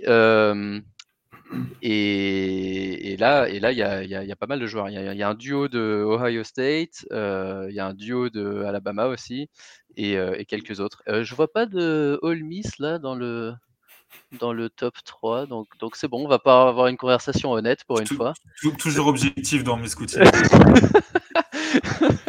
Ah, les objectifs All Miss avec des receveurs cette année, Matt Corral, il aurait été tier 1 devant tout le monde et il aurait été Iceman Trophy si vous aviez des receveurs, Val. C'est ça. Nos, trois receveurs titulaires se sont blessés à un moment. en fait, à un moment dans la saison, on a eu neuf blessés sur 11 titulaires. Donc, euh, Corral était un peu tout seul. Mais c'est vrai que si on a eu des receveurs, bah déjà, juste ceux qu'on avait Elfie toute la saison, il aurait fini à 40 TD et on ne parlerait même pas de Malikoulis en tant que numéro 1. Mais bon. Donc là, je, pour les receveurs, je vais vous laisser euh, la parole. Euh, peut-être chacun euh, prenez un ou deux gars qui vous plaît vraiment et, et, donnez un peu ouais, le, type de profil que c'est, si c'est dans, dans, dans, quel style de jeu ils jouent, à l'extérieur, à l'intérieur, s'ils sont physiques, s'ils sont rapides, etc. Faut qu'on prenne des mecs qui comprennent un peu mieux les connaissent un peu mieux. Faut qu'on prenne des mecs qui sont euh, potentiellement euh, des stars de fantasy ou des mecs qui nous plaisent juste comme ça. Ouais, si possible, euh, si possible des, stars de fantasy, mais aussi des mecs qui, pourraient surprendre, même si vous les voyez pas, ouais, forcément dans, ce classement, mais des, des, gars qui peuvent, s'ils arrivent dans la bonne équipe, avoir un gros volume, quoi, un gros volume. je pense qu'il y en a un. Honnêtement, qui tu peux prendre en plus pas trop tôt, c'est Calvin Austin de Memphis qui est potentiellement une star de fantasy. C'est un mec qui, est, euh, qui a un profil plutôt de slot, mais c'est le seul slot de cette QV qui peut jouer à l'extérieur. Et je pense qu'il aura cette, euh, cette, euh, bah, ce, double positionnement, donc vraiment extérieur et, inter. Ouais. c'est un mec ultra explosif. C'est un très très bon athlète. C'était une star en, en, high school, si je me trompe pas. c'était, oui, c'est ça. C'était vraiment une très grosse star en athlétisme. C'est un très bon roadrunner. C'est un mec qui a une release incroyable. Il est il fait mal balle en main. Une fois qu'il a balle en main, donc tout ce qui va être reverse ou ballon dans les mains, ce genre de choses, il va être vraiment très fort. Euh, ses seuls petits défauts, c'est que de temps en temps, il avait des petits drops. Mais franchement, c'est un mec qui peut t'apporter en special team. Alors, je crois que la special team, ça compte pas en, fantasy. Si ça dépend des formats, mais ouais, si, ça, Peut, ça peut parfois aider sur les s'il marque des touchdowns. Mais honnêtement, je pense que si tu as un mec qui peut euh, porter le ballon, qui peut jouer dans le slot, l'extérieur et te faire euh, et t'exploser, je sais pas, un TD de 70 yards par, euh, par match, mis à part les top players que vous avez là sur le tiers 1, c'est Calvin Austin de Memphis. Pour moi, c'est le mec à prendre dans une fantasy. Ouais, mais tu vois, le, là, là, pour le coup, euh, ça, c'est il a plus un profil de sleeper. Je vois pas les gens aller chercher Calvin Austin avec, par exemple, leur premier tour fantasy. Non, ouais, je parle un petit peu en dessous, C'est ce que j'allais dire, c'est que Calvin, Calvin Austin, pour parler de, en fantasy, au moment de la draft euh, euh, ou, redraft, hein, pour, de manière générale, euh, on est plutôt tour 8-9. attendre le tour 8-9 pour choper Calvin Austin. si vous voyez qu'il y a un peu un rush sur les, receveurs à la rigueur. Sinon, c'est vraiment un sleeper, hein, comme, dit, comme dit Ryan, c'est un sleeper. Et d'ailleurs, euh, deuxième potentiel euh, sleeper qu'on a un petit peu dans le, dans le même profil qu'Adival en joueur ultra explosif capable de péter la baraque sur un jeu. Moi, je mettrais aussi Wendell Robinson de Kentucky, euh, il n'avait pas forcément la même aide qu'ont les mecs qui sont tiers 1, tiers 2 euh, en termes de bah, euh, receveur à côté d'eux ou menace au sol ou quarterback. Mhm. Et Wendell Robinson, pareil, c'est un joueur qui est ultra explosif. il a aussi des armes à faire valoir en special team. Donc, pareil, s'il faut parler des sleepers, pareil que Calvin Austin, peut-être même un petit peu plus bas parce que justement, lui, il n'a pas ce cette casquette de pouvoir jouer slot et extérieur, ça risque d'être un petit peu plus compliqué sur l'extérieur. On le voit vraiment plus slot. Mais en fait, comme à Dival, euh, tu es capable de lui donner le ballon, tu vois, directement main à main, euh, faire des jeux en reverse avec lui. Donc, euh, faut pas hésiter, il a l'athlétisme pour. Mais ouais, plus tard, allez pas le chercher trop tôt parce que selon où il tombera, ça pourra être un petit peu plus compliqué. Selon où il tombe, mais s'il est bien utilisé dès sa première année, il peut faire très mal. Hein on parle d'un mec qui est quand même à milliard euh, cette année, je crois, avec, euh, avec Kentucky. Et comme je vous dis, euh, allez voir un petit peu le, roster de Kentucky. Vous allez voir que c'est un peu, mhm. un peu compliqué. Quoi. Après, là, je, vois sur le, sur classement, juste, je voudrais apporter une petite précision sur Drake London, qui a, été, qui a eu une blessure à la cheville, qui avait arrêté sa, sa, saison. Et ils avaient reporté le Pro Day de USC et qui a été finalement encore une fois reporté, ce qui s'est reblessé. Alors, je ne sais pas s'ils vont finalement le faire sans lui. Donc il y a une petite crainte sur euh, une blessure qui a un petit peu de mal à soigner de la part de Drake London. Donc ça, c'est voilà, point de vue fantasy. Mhm. Par contre, on va parler du numéro 2. Ne, ne draftez pas ce mec-là. C'est la plus grosse fraude. C'est la plus grosse fraude au poste. Il y a pas, je pense qu'il n'y a pas, à part, mis à part euh, mon ami de Georgia, George Pickens. Pickens. Voilà. lui, oh, mais, de toute façon, historique de blessure. Euh, je pense que d'ici deux ans, il est en tôle parce qu'il a fait une virée à Vegas avec trois usines à l'arrière de sa voiture. Je pense que c'est pareil. si vous voulez avoir un mec en tôle, c'est peut-être pas le gars à aller chercher. Mais sinon, Garrett Wilson, c'est, je pense vraiment le, le, mauvais pic. Euh, même au point de vue juste NFL draft, je pense que c'est vraiment le mec qui a une très bonne cote, mais c'est le mec qu'il faut pas prendre. D'accord. Euh, sinon, bah, du coup, on a parlé un petit peu des sleepers, mais c'était pas ça, du coup, la question Val de, de base. Il Fallait parler un petit peu des, des mecs tiers 1 là. Euh, ouais, qui sont des superstars et est-ce qu'il y a des mecs qui sont au niveau de, de par exemple, euh, de Jamar Chase ou de, de Vanta Smith ou Jalen Waddell qu'on a vu l'année dernière? Non, Jamar Chase, Jamar Chase, t'en auras pas. Davanta Smith non plus, je pense pas parce que c'était trop explosif. Chris Olave, attention. Chris Olave, c'est un très rapide. Euh, très explosif, très rapide, très, très bonne technique, très bonne release, euh, très bon euh, pas trop petit, je crois qu'il a 6-1, donc ça, ça va, c'est pas déconnant. je pense que c'est peut-être le mec qui est le, plus intéressant. ouais. non, mais même qui est le plus proche. Après, est-ce que ce sera au niveau de Devonta Smith, tu vois, directement en apport fantasy? Je sais pas. C'était deux joueurs qui sont un peu différents quand même, tu vois. Je, tu me dis entre, choisir entre les deux, je prends, je prends, je prends laver. Hein. Oh, C'est chaud. Oh, ah, je prends laver. Ah, c'est chaud. Non, laver. Ah, je sais pas, moi. Franchement, je hein, ah, moi, je te dis, je sais pas. Franchement, je sais pas. Franchement, je sais pas. moi, j'ai mon avis. Moi, j'ai mon avis, mais pour vous, Olavi, est-ce qu'il a exactement les mêmes le même placement, le même jeu que euh, Davante Smith? Ah, Non, pas, il est, non. il est, il est peut-être un petit peu moins ready sur l'extérieur. Bah, par ah. contre, tout ce qui va être slot, c'est très fort, mais sur l'extérieur, pour moi, il peut se démerder, mais ça sera peut-être un petit peu moins fort. Est-ce qu'au ah. lavé, on pourrait pas, pour, pour les gens qui, qui ne connaissent pas trop, en grossissant un peu le trait, est-ce qu'on ne peut pas dire que c'est un peu proche, plus proche de Jalen Waddell? Un petit peu, ouais, un petit peu. Un petit peu. ah, si tu veux dire ça, euh, en train de t'indigner. Oh, Waddle, on parle pas de Waddle, c'est pas Waddle. Non, mais ne me compare pas au avec Waddle, gros. J'ai vu Tyler Lockett, une version un peu plus grande que Tyler Lockett, de, Tyler Lockett. Ah, J'aime pas les comparaisons de façon. du coup, si t'aimes pas les comparaisons, je vais t'en faire plein. Je vais t'en faire plein comme ça. Non, mais Alex, Alex a bien dit en grossissant le trait. Ouais, ok, si vous voulez. Moi, j'aime bien. En fait, c'est ça le truc. C'est que Olave, j'aime bien. Et Waddle, c'est un joueur que j'aime bien. J'aime beaucoup, tu vois. Donc, euh, en grossissant le trait, si, un petit peu. Un petit peu. Pour moi, il est dix fois plus technique qu'à Waddle. Dix fois. Ah, même, sans, même, je pourrais dire 100 fois, j'exagérerais même pas. Mais ah, t'es dur. Donc le, gars, il va faire 10 milliards à la réception. C'est clair. Dans, euh... mon système, un, un haut lavé inclus en tant que slot et extérieur, euh, je pense que c'est ça peut être facilement 700 yards dès sa première saison. Ah Vraiment oui, bah oui. Bah, ah oui. Bah... Mais regarde Waddle ce qu'il fait avec toi, gros. Euh... Moi, de toute façon, je suis pas objectif. J'aime bien Jalen Waddle. Ouais, bah, je, moi je suis et, et, rien aussi, Waddle, mais. Et aussi pourquoi je disais ça, euh, c'est pour rejoindre ce que, ce que posait comme question Marc, en fait, et c'est à la fois euh, au niveau star, mais aussi dans la volumétrie. Est-ce que, parce que Waddle, il a le record en termes de réception sur cette année pour, en tant que rookie. Il a 74, je crois, déjà. Enfin bref, c'est un truc de, de folie euh, pour un rookie, alors que bon, euh, l'année, ça a été compliqué quand même pour les Dolphins. Euh, du coup, au lavé, est-ce qu'on est aussi dans cette volumétrie euh, si, si un quarterback qui sait lire le terrain et qui ne s'arrête pas ce qui se passe devant lui à son tracé slot, je sais pas. Mais s'il a bah, un quarterback comme tu as qui, qui, lance que des slants ou qui lance euh, au mec qui, qui est 10 yards en face de lui, bah oui, il peut faire la même chose. C'est tout dépend de là où il va tomber avec quel QB. Mais, ce sera un mec. C'est tous les receveurs quasiment. Ouais, mais en fait, ce que veut dire Valentin, c'est que Olave, ouais, en fait, peu importe quel QB, que ce soit un mec qui t'envoie des slants ou quoi, ou un mec qui va le chercher un peu plus deep, dans tous les cas, Olave, en fait, il va performer dès son année une. Ça, je pense qu'on est tous d'accord à TTP, tu vois.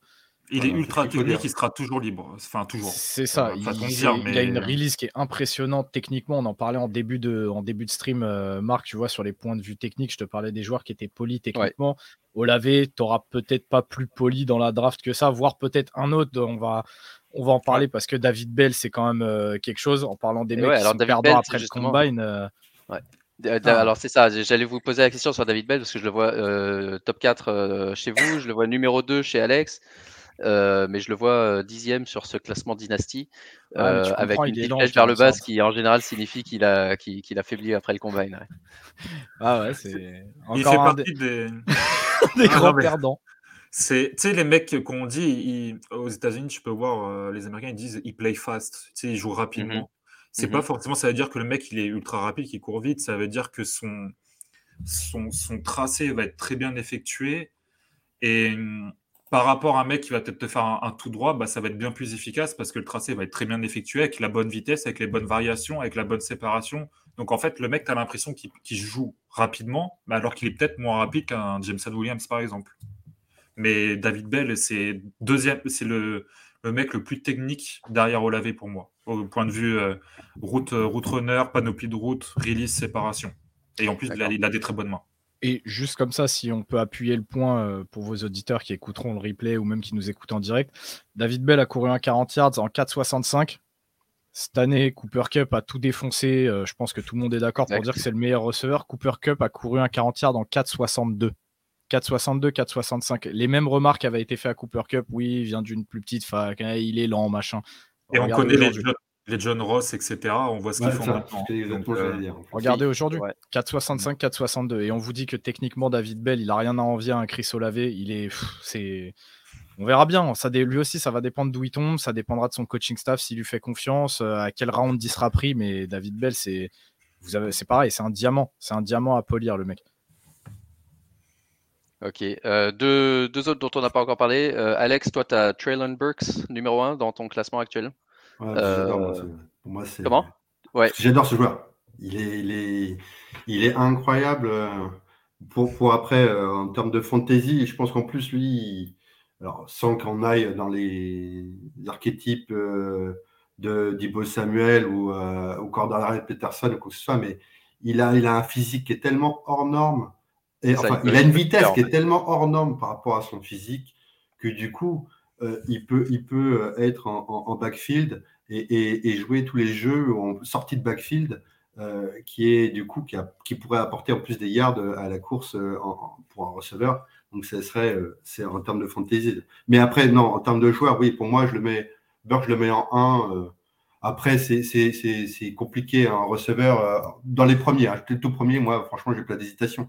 Entre Burks, London, pour moi, tu vois, mes quatre premiers, Burks, London, Olave, Bell. Voilà. Mhm. Et, et après, un petit chouchou qui vient la deuxième division universitaire, qui est Christian Watson. Ouais, et Christian Watson, justement, c'était l'autre dont je voulais parler, parce que je vois que lui, un, monstre physique qui, du coup, a un potentiel énorme. Euh, mais euh, qui vient d'une université un peu inférieure et du coup on ne sait pas comment il se comporte contre les, les défenses, euh, les, meilleures défenses. Donc c'est bien que tu en parles aussi. Hein. Bah, déjà, je pense que Traylon Burks, c'est pas Val qui ira contre moi là-dessus. il a fait l'unanimité chez nous. Chez moi aussi, c'est le premier receveur. Mmh un petit peu plus de doute. Là, la plupart des experts américains ont un doute sur sa capacité à jouer à l'extérieur. Je pense que ça, pour moi, c'est un faux débat. Euh, il l'a montré par flash un petit peu à Arkansas, mais vu le gabarit qu'il a, euh, sa palette technique, sa, sa, palette physique, je pense que franchement, la transition à l'extérieur, moi je le vois réussir. Je sais pas ce que tu en penses, euh, Val. Le, seul truc qui est un petit peu gênant, c'est sa release à l'extérieur qui n'est pas extraordinaire. Maintenant, je pense que c'est un truc qui peut, se qui peut se travailler rapidement. Et si vous voulez une comparaison qui me paraît assez bonne, euh, je peux le comparer à AJ Brown, qui est au Titan maintenant, qui était au Miss avant. On, s'apparente peut-être un peu sur le même profil physique et athlétique et sur le même type de joueur. Euh, maintenant, juste, je pense... Euh, juste précise que c'est que la release. La, release, c'est hum, quand vous êtes au moment du snap, que vous allez devoir vous défaire du cornerback ça va être bah, la façon dans laquelle vous allez pouvoir vous défaire. Donc, c'est les premiers pas, en fait. C'est les premiers pas que tu vas effectuer euh, face à ton, corner pour pouvoir. Euh... J'ai pas, pas vraiment, en fait, les mots en français, tu sais, vu qu'on regarde beaucoup. non, mais c'est une bonne définition. Les. Le first step. Euh, le... le... first step, c'est ça, c'est ça, la façon dont tu vas te servir de tes mains dans ta release, dans tes pieds, pour pouvoir, tu sais, fake un peu, euh, mettre dans le doute le mec. Aptine, toi, tu joues cornerback, c'est quoi la release? Bah non, mais c'est ça, c'est pour moi, c'est le démarrage. Ouais. C'est les premiers pas, euh, voilà. Ouais, on va faire ça simple, c'est juste le, le, démarrage du cas. Quoi. Ok, donc unanimité. Et euh, dernier joueur dont je voulais parler, Jameson Williams, euh, qui, qui euh, a une blessure au croisé, c'est ça, dans son dernier match? C'est ça, ouais. C'est ça. Qui du coup baisse un petit peu dans les classements, mais qui, sans sa blessure, aurait peut-être été le meilleur receveur de la, de la classe, euh, selon certains classements. C'est quoi votre opinion sur, sur Jameson Williams? Tu vas, Val, j'y vais. Vas-y, vas-y. Vas Jameson Williams, meilleur receveur de la QV sans sa blessure, je suis pas sûr, je suis même pas d'accord avec ça. Par contre, je vois tout le potentiel qu'il peut avoir sur un délire de Fantasy Dynasty. le mec, c'est une menace profonde qui est exceptionnelle. Lui aussi, techniquement, il est plutôt pas mal, même si c'est un cran en dessous de certains autres. Mais en fait, je vois l'upside de se dire on prend Jamison Williams assez haut cette année parce que, en mhm. fait, ouais, effectivement, c'est le genre de mec qui peut très rapidement te rapporter pas mal de points, tu vois, en fantasy. De toute façon, comme vous l'avez dit en introduction, là, on est sur une, sur une classe de receveurs, elle est deep. Vous allez aller chercher des mecs deuxième tour, troisième tour. Vous avez encore des mecs qui sont capables de vous performer euh, tout aussi bien que les premiers sur certaines semaines, quoi. Selon le match-up, selon l'endroit où ils tombent.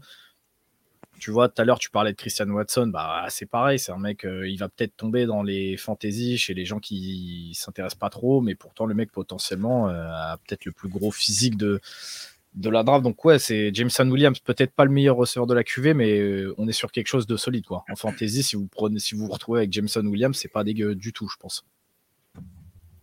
Ouais, Et cette année, c'est les. vas-y, Valentin.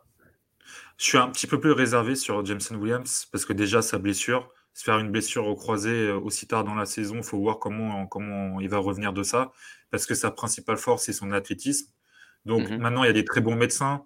Je pense que c'est une blessure qui devient très récurrente pour les athlètes en général. Donc logiquement, ça devrait être bien soigné.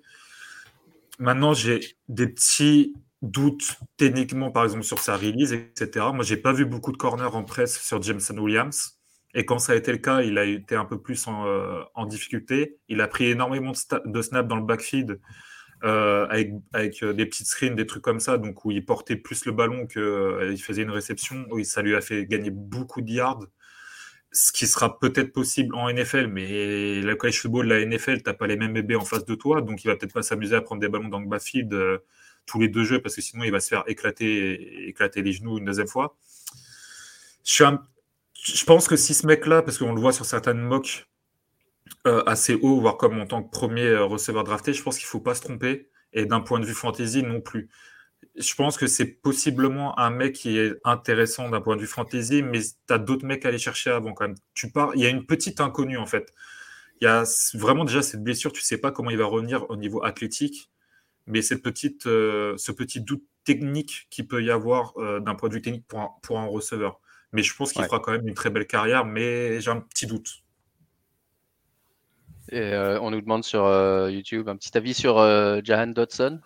Les meilleures Les mains meilleures du- mains de la draft. Ouais, les meilleures mains. Euh, pareil, on a un consensus à TTP, on est tous d'accord. c'est- euh, si on doit décrire Da- Jad Dodson avec une phrase, c'est les meilleures mains de la draft. Très bon slot, qui fera une très belle carrière en tant que slot, euh, qui a reçu les ballons d'un quarterback euh, très moyen pour pas être trop méchant. Ouais, et je crois que si je me trompe pas, genre c'était c'était zéro, zéro drop en carrière. Ou il y en a eu un ou deux à la fin, je crois, à la toute fin, mais je crois que c'était zéro drop en carrière, un truc comme ça. Donc euh, vraiment, euh, pareil, si, si vous avez besoin d'un slot ou quelqu'un en backup sur une fantasy, c'est possible qu'il arrive à performer dès sa première année s'il est bien utilisé, et, et voilà. J'avais vu une comparaison, puisque tu aimes ça, euh, Deontay Johnson avec des gants, euh, des gants en colle. Euh, Deontay Johnson de Pittsburgh Oui, Mm. avec des Ouais, bons gants. Ouais, je, ah, je, je- je dis rien sur les comparaisons, grave. J'ai du mal. Euh, ok, parfait. Euh, Ouais, je pense qu'on a fait à peu près le tour de... des, des, des noms- Ah. principaux noms en receveur. Si juste je peux te donner un petit, un petit dernier, Danny Gray de SMU, qui a un potentiel d'être un, un espèce de Dibo. Malheureusement, il n'a pas de main. Donc, Ok. si ça achète des mains dans l'intersaison, par contre, ça peut être un des joueurs les plus incroyables en NFL, mais il faut qu'il s'achète des mains à tout prix.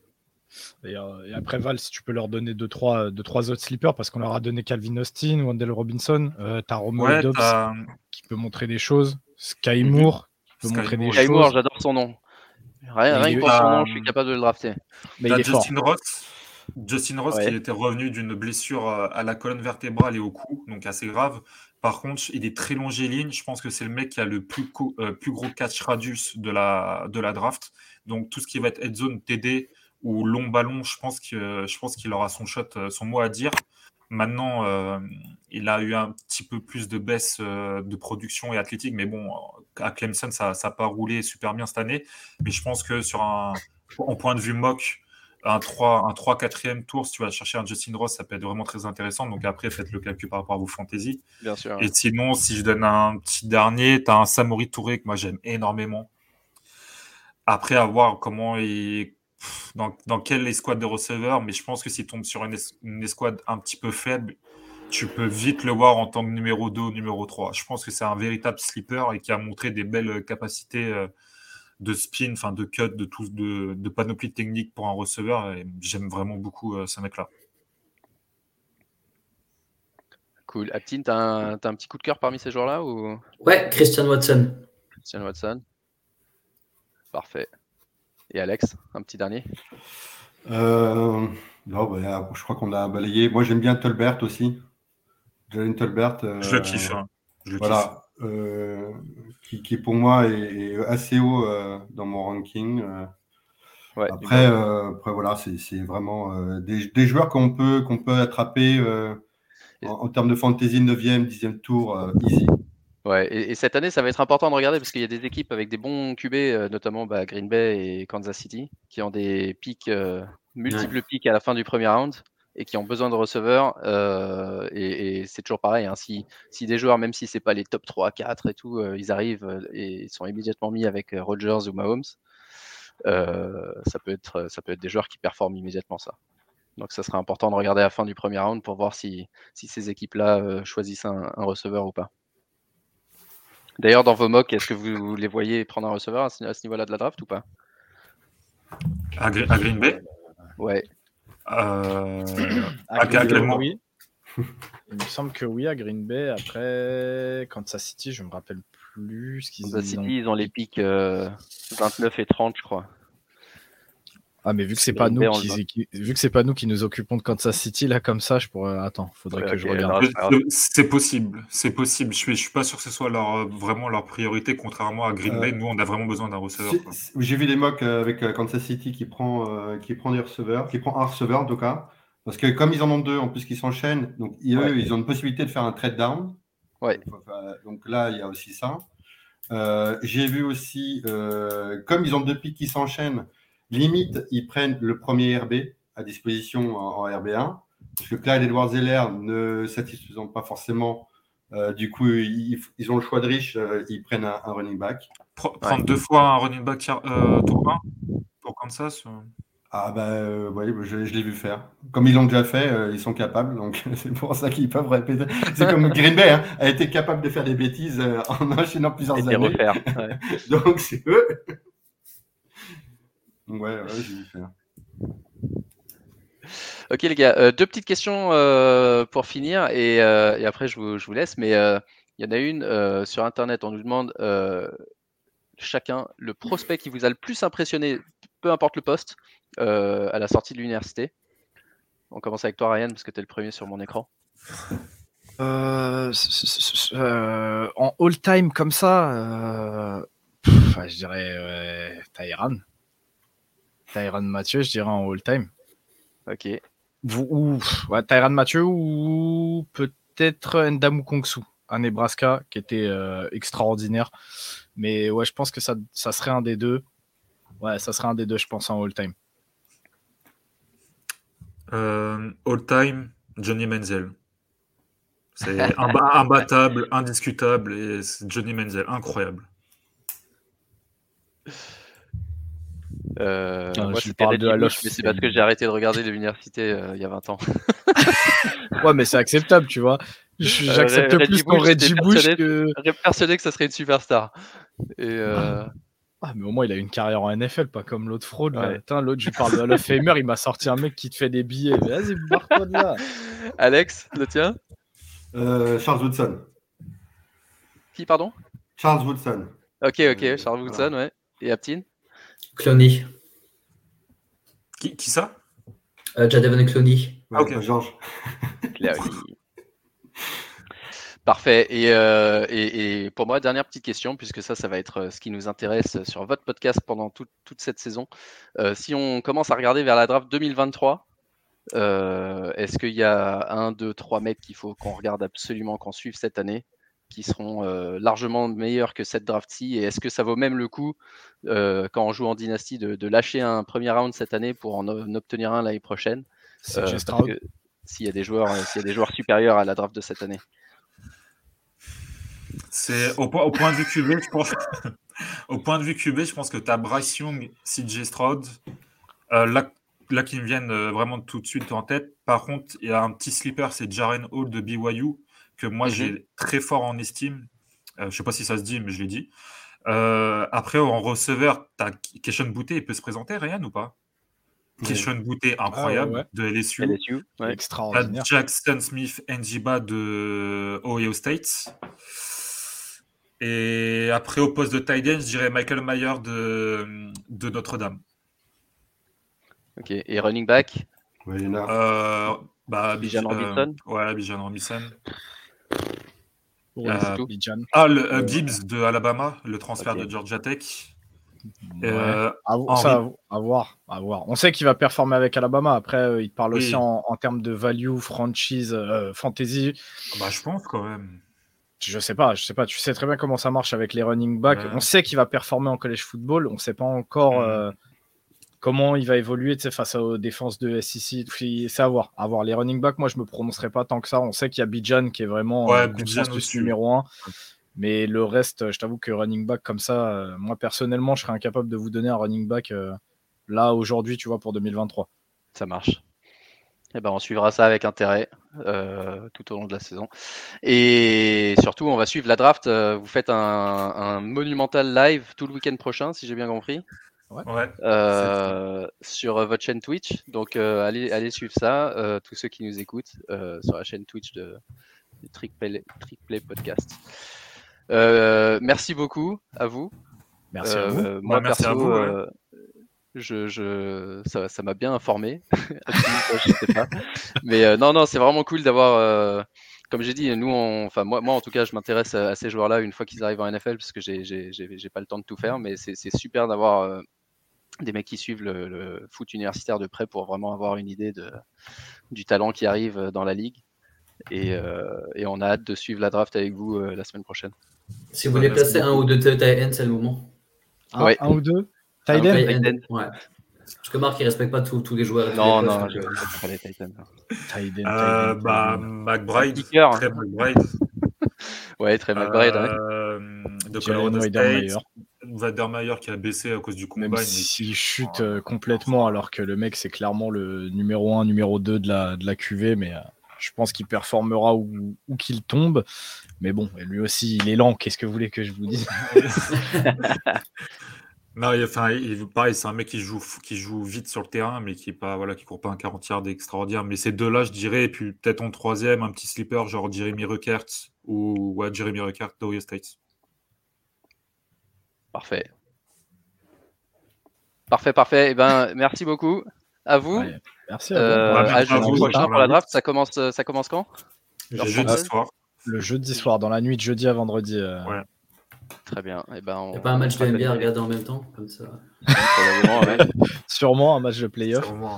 Tiens, Val. Quoi? Euh... Tu as une question eh ben dans le chat. On dit est-ce qu'il y aura un équivalent à Sam Brown parmi les receveurs? Ah oui, pardon, j'avais pas vu. Hassan Brown, euh, euh, pas IQ, je suppose, euh, l'autre. Amonra. Amonra, ouais. Amonra, ouais. Attends, juste laisse-moi reprendre vite fait ma petite liste de receveurs. Et je vais te dire ça, je vais te dire un petit. Faut pas sous-estimer John Mechie d'Alabama. Et je dirais sinon, ben, un, ouais, un, un Sky Moore. Un Sky Moore. Eh ben là, euh, déjà j'aimais son nom, mais maintenant la comparaison avec Brown, je le draft.